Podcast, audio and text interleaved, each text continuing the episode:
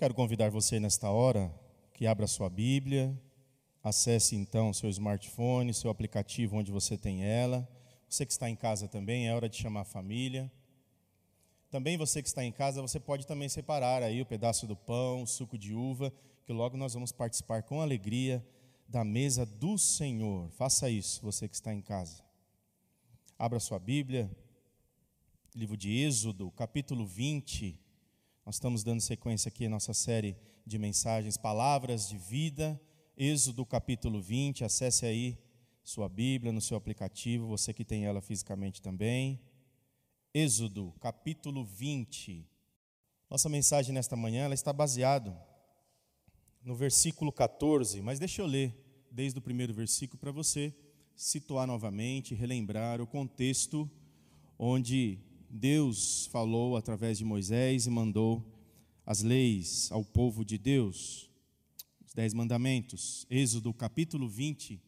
Na minha tradução, eu quero ler com você nesta hora, do primeiro versículo ao décimo quarto. A palavra de Deus diz assim: Então falou Deus todas estas palavras. Eu sou o Senhor teu Deus, que te tirei da terra do Egito, da casa da servidão. Não terás outros deuses diante de mim. Não farás para ti imagem de escultura, nem semelhança alguma do que há em cima nos céus, nem debaixo na terra, nem nas águas debaixo da terra. Não as adorarás, nem lhes darás culto, porque eu sou o Senhor teu Deus Deus zeloso, que visita a iniquidade dos pais, nos filhos, até a terceira e quarta geração daqueles que me aborrecem. E faço misericórdia até mil gerações daqueles que me amam e guardam os meus mandamentos. Não tomarás o nome do Senhor teu Deus em vão, porque o Senhor não terá por inocente o que tomar o seu nome em vão. Lembra-te do dia de sábado para o santificar. Seis dias trabalharás e farás toda a tua obra, mas no sétimo dia é o sábado do Senhor, teu Deus. Não farás nenhum trabalho, nem tu, nem teu filho, nem a tua filha, nem o teu servo, nem a tua serva, nem o teu animal, nem o forasteiro das tuas portas para dentro. Porque em seis dias fez o Senhor os céus e a terra, o mar e tudo que neles há, e no sétimo dia descansou. Por isso, o Senhor abençoou o dia de sábado e o santificou. Versículo 12: Honra teu pai e tua mãe, para que se prolongue os teus dias na terra que o Senhor teu Deus te dá. Não matarás. Foi a mensagem de domingo passado. E hoje, versículo 14, quero conversar com você na luz da palavra de Deus. Não adulterarás não cometa adultério, não cometas adultério. Pois bem, meu irmão, minha irmã, você que está em casa também nos acompanhando, palavra difícil, palavra que causa em nós frição, palavra que, se perguntarmos para a maioria das pessoas, talvez diversos entendimentos aí, se terá sobre esta palavra tão difícil, conturbada e que causa um estilhaço enorme na vida das famílias, principalmente aqueles que são casados. Mas esta palavra nesta manhã não é só apenas para os casados. Porque a igreja de Deus, ou aquele ou aquela que se diz cristão, que anda nos caminhos do Senhor, se não tomar cuidado no relacionamento com Deus, comete adultério para com Ele. Adulterar nada mais do que é do que você tornar diferente do original. Você está adulterando. Você tem o original, aquilo que foi gerado, na fonte e no meio do caminho, quando chega nas suas mãos, você prefere fazer o quê? Adulterar, trocar, mudar a forma do original, tornar diferente de como era inicialmente. Entendeu como há muitos significados? quem comete adultério fere a lei de Deus. Eu queria dizer para você que aqui não há nenhuma mensagem demagoga, algo eu enchendo a minha boca e dizendo para você, ele está dizendo, tá, não estou acusando ninguém. Eu estou aqui atrás da cruz de Cristo, apenas anunciando para vocês, traduzindo o que a palavra de Deus que acabamos de ler está dizendo. Lembra que os dez mandamentos não é questão punitiva, é a questão de proteção. Por isso, quando Deus chega e fala não cometa adultério, era, é para única e exclusivamente proteger a família, proteger o casamento, proteger os laços, a aliança que um homem faz com uma mulher ou vice-versa, que um casal faz ao constituir uma família, dar esse passo tão importante, mas também, na luz da palavra de Deus, o que a igreja dele faz perante o seu Senhor. Você tem um noivo na tua vida. Nós, como igreja, nós temos um noivo. Por isso, quem comete adultério fere a lei de Deus. E descumpre, ou seja, ele não cumpre esse mandamento que acabei de ler, Êxodo capítulo 20, versículo 14. Ponto e basta. Há muitas pessoas que mentem, que enganam e que escapam. O famoso sabonete, dia após dia. Em 2001, uma pesquisa nos Estados Unidos apontou que mais de 70% dos maridos e mais de 63% das mulheres já haviam traído o seu cônjuge. Alto, não? Porcentagem altíssima em 2001. Em julho de 2016, uma pesquisa aqui no Brasil apontou que 50% dos homens brasileiros já traíram. A metade. E que 30% das mulheres já traíram, conforme o portal G1. Essa pesquisa trouxe ao nosso conhecimento. O Brasil, meu irmão, minha irmã, é o segundo país do planeta que mais trai, que mais quebra aliança, que mais se diz sim na frente do pastor, da igreja e de Deus, e no decorrer do dia a dia, na convivência com a esposa, trai. E vice-versa. É triste isso. O Brasil é o segundo país desse planeta que mais trai. E o local mais preferido dos infiéis, adivinha onde é? Internet. É na internet que mais se comete adultério. No casamento, duas pessoas se tornam uma. O adultério, ele parte você ao meio. Não pense você que é fácil falar desse assunto aqui, não, não é mas é palavra de Deus para você e para mim. O adultério ele parte você ao meio. Ele parte você e sua família ao meio. Ele destrói sonhos. Ele despedaça relacionamentos que um dia disseram sim perante as pessoas. Lembra do sim, você que é casado? Eu lembro. É pacto, é aliança.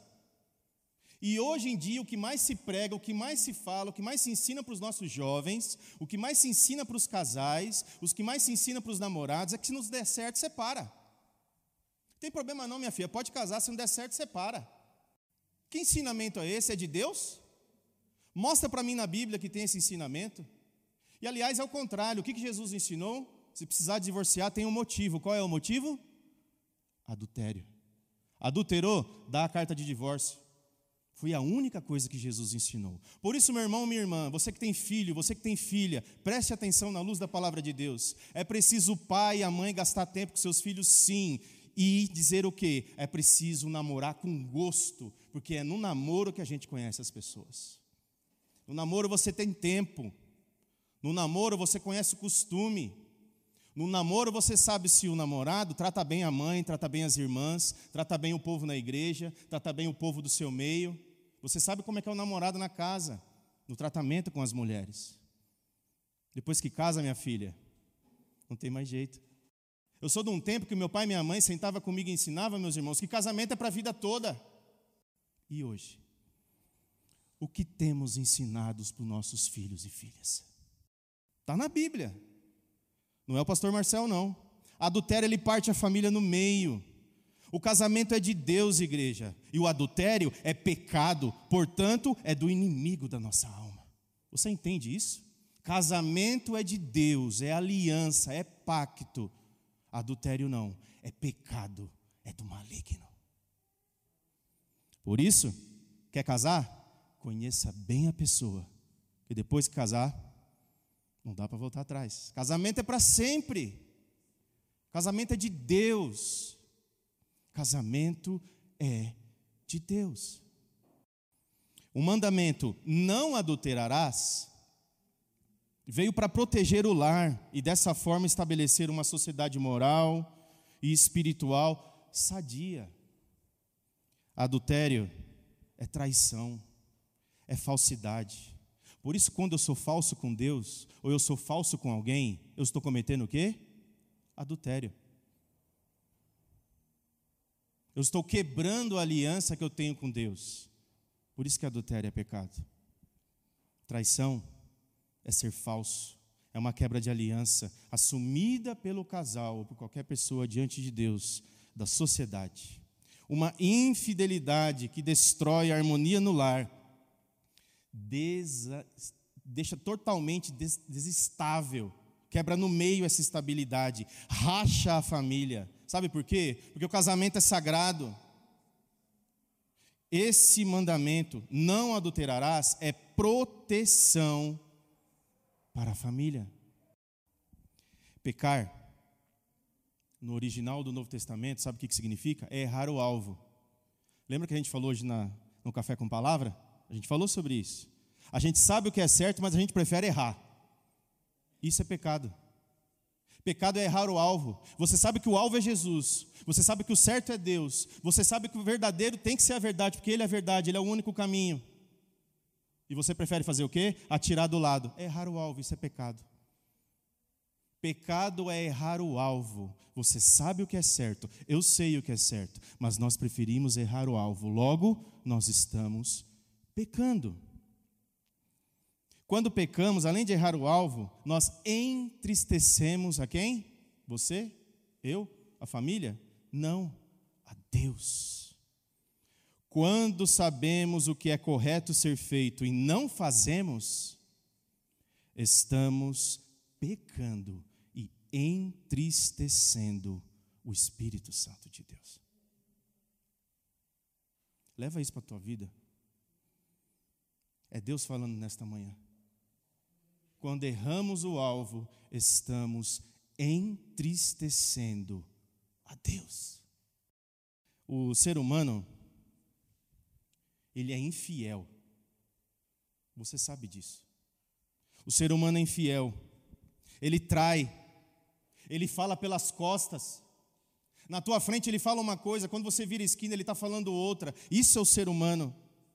Diz que vai fazer, chega na hora, não faz. O ser humano trai. O ser humano adultera as coisas originais de Deus. Promete e não cumpre é falso, é mentiroso, ele cria situações para fugir da responsabilidade. Você conhece alguém assim? Diz que obedece a Deus, mas desvia-se dos ensinamentos dele. Isso é sério, meus irmãos. Por isso, adúltero não é só aquele que trai a mulher ou a mulher trai o marido, não. Adúltero é aquele que adultera as leis de Deus, que pensa que está fazendo a coisa certa, mas na verdade está errando, está pecando, está entristecendo a Deus. Diz que contribui na casa de Deus, diz que é dizimista, mas falha várias vezes, porque não quer entender esta ordenança, esse ensinamento de Deus. Diz ser um bom pai, mas falha com seus filhos. Doído, né? doído. Diz ser uma boa mãe, mas não educa suas filhas nos caminhos de Deus. O ser humano diz não amar o dinheiro. Presta atenção. Mas deixa ele sem dinheiro durante um mês para você ver o que acontece. Ele diz que não ama o dinheiro, mas deixa o camarada um mês sem dinheiro nenhum, você vai ver o que acontece. Tem gente que diz que tem um monte de amigo. Fica pobre para você ver o que acontece com esses amigos. Some tudo. Sabe por quê? Porque o ser humano é falso, meus irmãos. O ser humano trai. O ser humano erra. Ele adultera o original. Isso é verdade, meus irmãos. E a verdade dói. Lembra que a gente falou hoje de manhã? Jesus não alivia, não. A verdade dói. E todo ser humano adultera a verdade. Deus não. Acabamos de cantar. Ele sim é o único que é fiel. Você entende isso? Deus não, Deus ele não falha, ele é fiel ao extremo, ao ponto, sabe do quê? De olhar para baixo e ver um monte de gente traindo, um monte de gente pecador e enviar o seu único filho para resolver essa parada. E ele deixa a promessa que aquele ou aquela que em Jesus crer não vai morrer, mas ganhou carimbo no seu passaporte passaporte da morte para a vida, ou seja, vida eterna garantida. Que amor é esse, meus irmãos? Esse monte de traidor, rebelde, falso pecador que você e eu nós somos, e mesmo assim Deus continua nos amando. Que amor é esse, igreja? Deus é fiel, o ser humano trai. Deus é fiel. O ser humano é campeão na infidelidade. Ele ganha o Oscar da infidelidade. The Oscar go to vai para seres humanos. Ele ganha o Oscar dia após dia da infidelidade. Com seres humanos, quem dirá para com Deus? Ele ganha o Oscar. Deus não. Deus é fiel. Deus é fiel. Na luz da palavra de Deus, o sétimo mandamento diz a respeito da pureza sexual, da proteção sagrada da instituição da família. Por isso, meu filho, quer casar? Namora bem. Conheça bem. Não vai trocando o pé pelas mãos, não, viu, menina? É. Tá pensando que é o príncipe encantado, não. Desconfie. Namoro é para isso. Namoro precisa gastar tempo, precisa conhecer. Casamento é para a vida toda. O adultério destrói a reputação e deixa cicatrizes que não se pode apagar. Você conhece alguém que se separou, principalmente por adultério? Verifica, converse com a pessoa para você ver. A cicatriz fica. Essa história que perdoou está tudo certo? Amém. Louvado seja Deus se você conhece alguém assim. Mas a cicatriz fica. O remorso fica, a dor fica, meus irmãos. O rastro fica no coração das pessoas. Dura coisa é quando a gente trai alguém, e dura coisa é quando a gente é traído. Quebra a aliança, quebra a confiança. Você pensa que é, mas na verdade não é. Imagine Deus para com a gente, imagine a gente para com o Pai. Você consegue raciocinar nisso nesta manhã? É palavra de Deus para nós. É preciso refletir. Quem tem ouvidos para ouvir, ouça o que o Espírito Santo diz à IPI da vila. Deus exige fidelidade entre marido e mulher, entre seres humanos, namorado, namorada, noivo e noiva. Deus exige fidelidade. Adultério é ir além da confiança conjugal. Ou seja, você quebra essa aliança feita com essa pessoa amada. Se é que se diz amada, né? que quebra essa confiança, que denigre a confiança dela, que abala a família, que entristece a Deus. Não se esqueça, 50% dos homens nesse país traem. Lembra da pesquisa? E muitos pensam que são as mulheres. Não. A mulher é menor nessa história. E aqui não é machismo, não é feminismo, não. É pesquisa. Abre teu olho, cidadão. Abre teu olho, cidadã. Deus está te corrigindo nesta manhã. Não adulterarás. Dura essa palavra, eu sei. Necessária. Namoro é para isso. Quero falar com os jovens agora, presta atenção. Meus filhos estão vindo aí? Presta atenção. Namoro é para isso. Namoro é para conhecer bem a pessoa e seus costumes, está me entendendo? Menina, você mesmo, você que está em casa também. Veja bem como seu namorado trata a sua mãe, a mãe dele, sua futura sogra. Como é que ele trata as irmãs dele? As amigas, as mulheres em sua volta. Enfim, o que de fato significa a figura da mulher para esse menino? Pega essa dica aí. Pega essa dica. É porque depois o camarada casa fica batendo nas mulheres. Fica deixando de lado, fica maltratando. Nem lavar uma louça, um copo não lava. Por quê? Porque é coisa de mulher. Homem que é homem lava a louça assim, ajuda a mulher sim. Ai de mim se não fizer isso. Namoro é para isso, igreja. Vocês estão ensinando seus filhos nesse sentido? Ou é um culto, ou um domingo após o outro? Precisa ensinar os filhos. Menina, gasta tempo, percebe isso no, no menino. Como é que ele trata as mulheres no meio dele. Eu não gosto desse camarada que anda pregando por aí, tem cabelo branco, barba, só conta piada. Palavra, falar da palavra de Deus que é bom, nada. Mas eu queria citar ele aqui nesta manhã, porque tem uma verdade que ele falou. Disse que certa vez, né? É, disse que certa vez chegou no gabinete dele uma menina lá desesperada que queria casar com o menino. Eu quero casar com ele, pastor. Eu quero tirar ele da família. Não, o que está acontecendo, menina? Ah, ele bate muito na mãe dele. Ele maltrata muito a mãe dele. E eu quero mudar ele. Eu quero casar com ele porque eu quero ensinar para ele como é que é ser homem. Eu quero tirar ele de lá. Menina do céu. Aí o pastor orou para ela e falou assim: faça isso, porque essa mulher está sofrendo muito, né? Tira logo esse menino, casa logo com ele, vê se essa mulher para de sofrer logo, né? Adivinha o que aconteceu? Foi bater na menina que ele casou. Bate na mãe, bate nas irmãs, maltrata, vai fazer a mesma coisa com você, menina. Psiu, namoro é para isso. Namoro é para isso. Menino, presta atenção na menina, nos gostos dela. Será que ela está com você só por alguma possibilidade de um bom cargo que você vai ter, de salário, de carro? Hã? Algum tipo de interesse, ou quero casar, logo sair de casa que eu não aguento mais meu pai e minha mãe. Namoro é para isso. Abre o olho, cidadão. Abre o olho, cidadã. Namoro é para isso. Sabe por quê? Porque depois que casar, não vem chorar para o pastor, não, viu?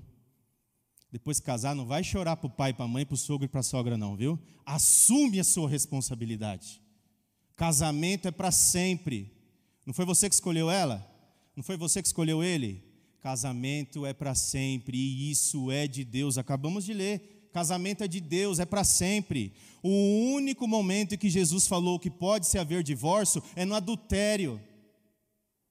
Você quebrou essa aliança, dá a carta de divórcio, ela não merece você e você talvez não mereça ela. É só nesse momento que Jesus fez isso. Porque Jesus é fiel, Jesus não alivia. Casamento é de Deus e sendo de Deus, deve seguir na verdade, na cumplicidade, na confiança, na fidelidade, assim como Cristo amou sua igreja. Fidelidade é bênção. Porque quando eu estou caída, minha esposa me levanta, e quando ela está caída, eu levanto ela, e assim a gente continua. Se tem saldo na conta do banco, ela está comigo. Se tem saldo na conta do banco, vamos lá, mulher, pega as bolsas, pega as crianças, vamos gastar. Isso é casamento, é cumplicidade, tem gente que está casando para fugir do pai e da mãe. Tem gente que está casando que diz que é o tal, chega lá, começa a bater na mulher. Que casamento que é esse? Namoro é para isso. Casamento é cumplicidade. Aí chega lá na frente do pastor na dor, na doença, na alegria, na tristeza. Virou as costas, já começa a tratar mal. Não, igreja. É preciso pregar verdade e Jesus Cristo é a verdade. Casamento é de Deus e é para sempre. Louvado seja o nome do Senhor por isso. O resto é conversa. O resto é conversa. Tem gente que está preferindo leitinho, isso aqui é feijoada. Você precisa entender a palavra de Deus: não adulterarás.